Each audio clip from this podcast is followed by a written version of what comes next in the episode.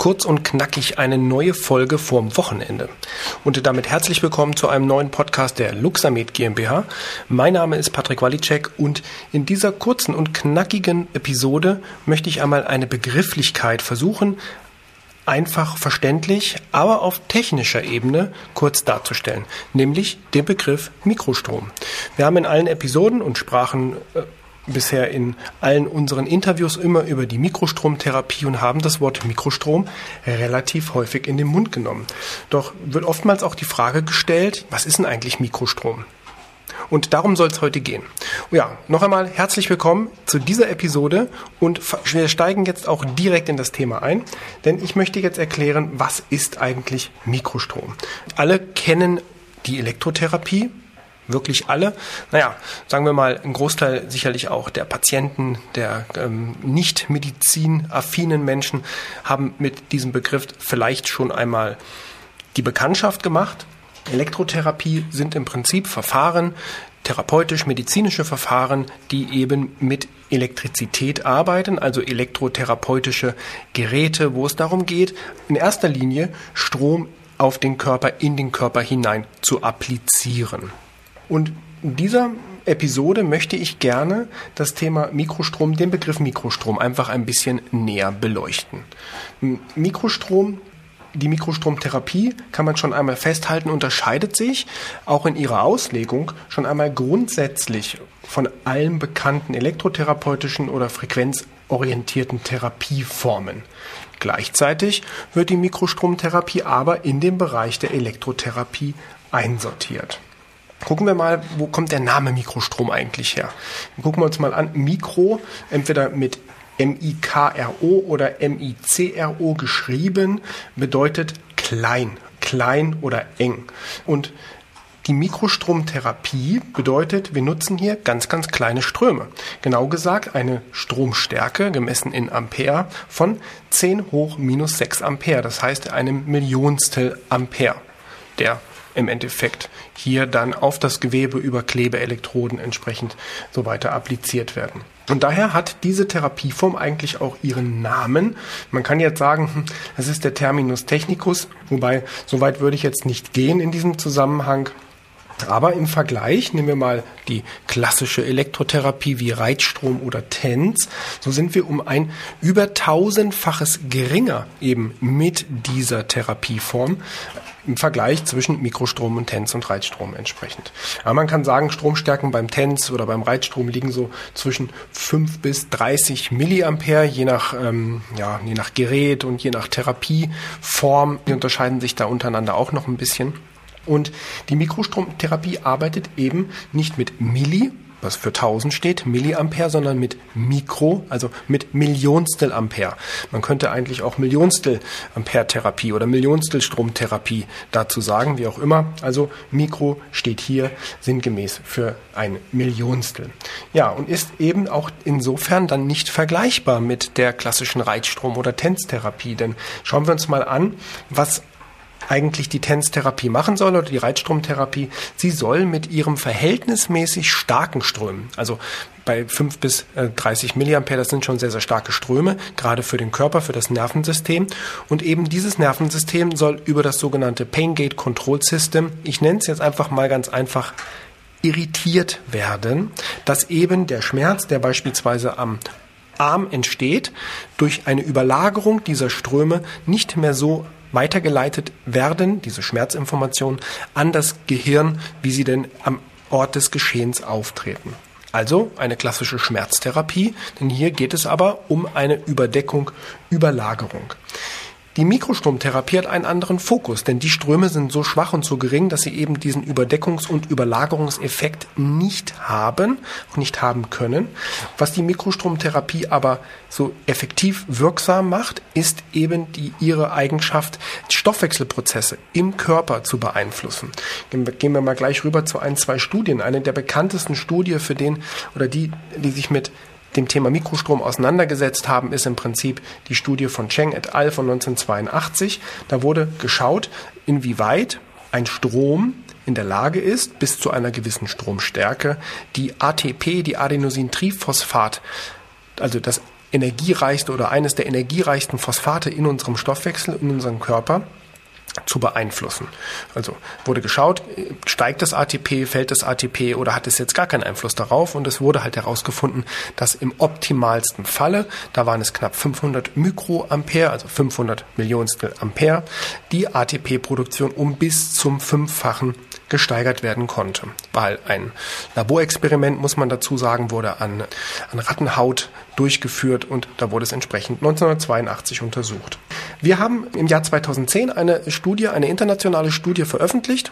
Und da ging es um die Wirkung von Mikroströmen im Bereich von Schmerzen, aber auch speziell bezogen auf die rehabilitativen Effekte.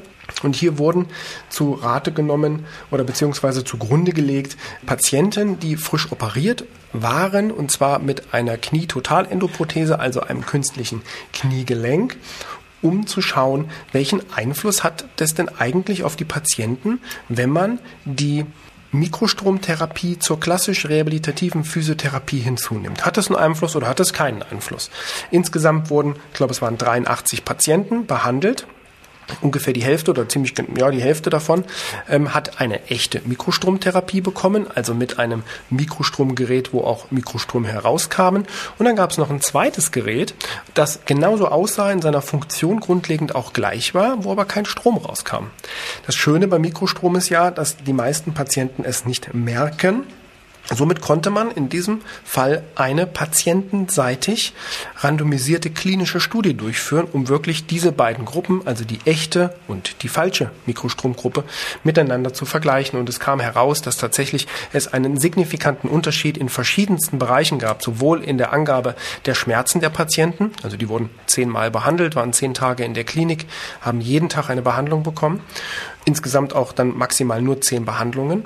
Also im Schmerzempfinden der Patienten, in der Gehstrecke der Patienten, in der Angabe der sozialen Faktoren, wie beispielsweise Schlafen, Sitzen, Stehen, Treppensteigen etc wurden auch signifikante Unterschiede ermittelt. Also es ging mit der echten Mikrostromtherapie tatsächlich besser.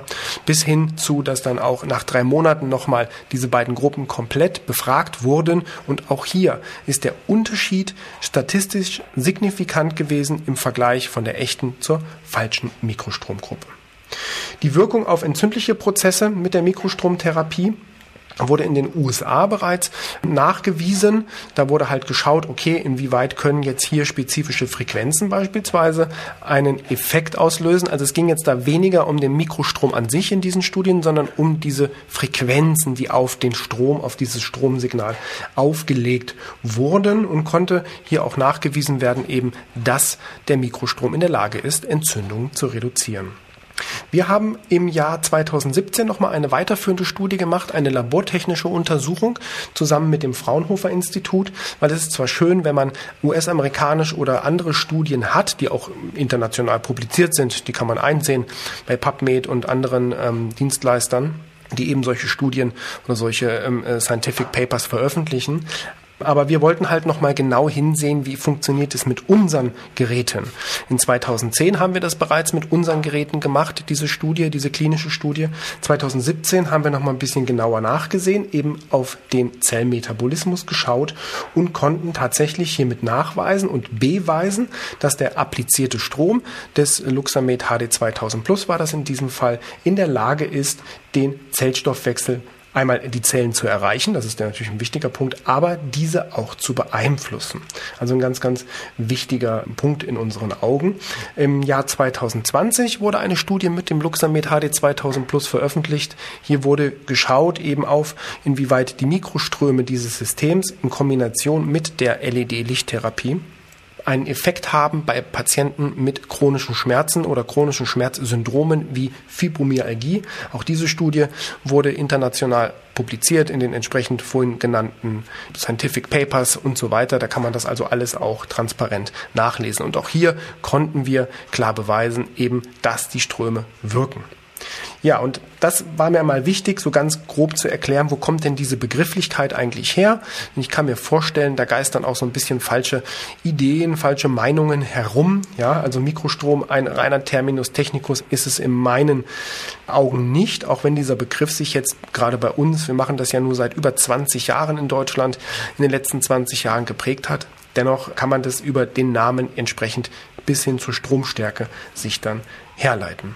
Also spannender Bereich, ein bisschen auch, wie gesehen, wie Sie hören, abgegrenzt mal von der klassischen Elektrotherapie, denn das war mir wichtig, da auch nochmal so ein paar Unterschiede darzustellen.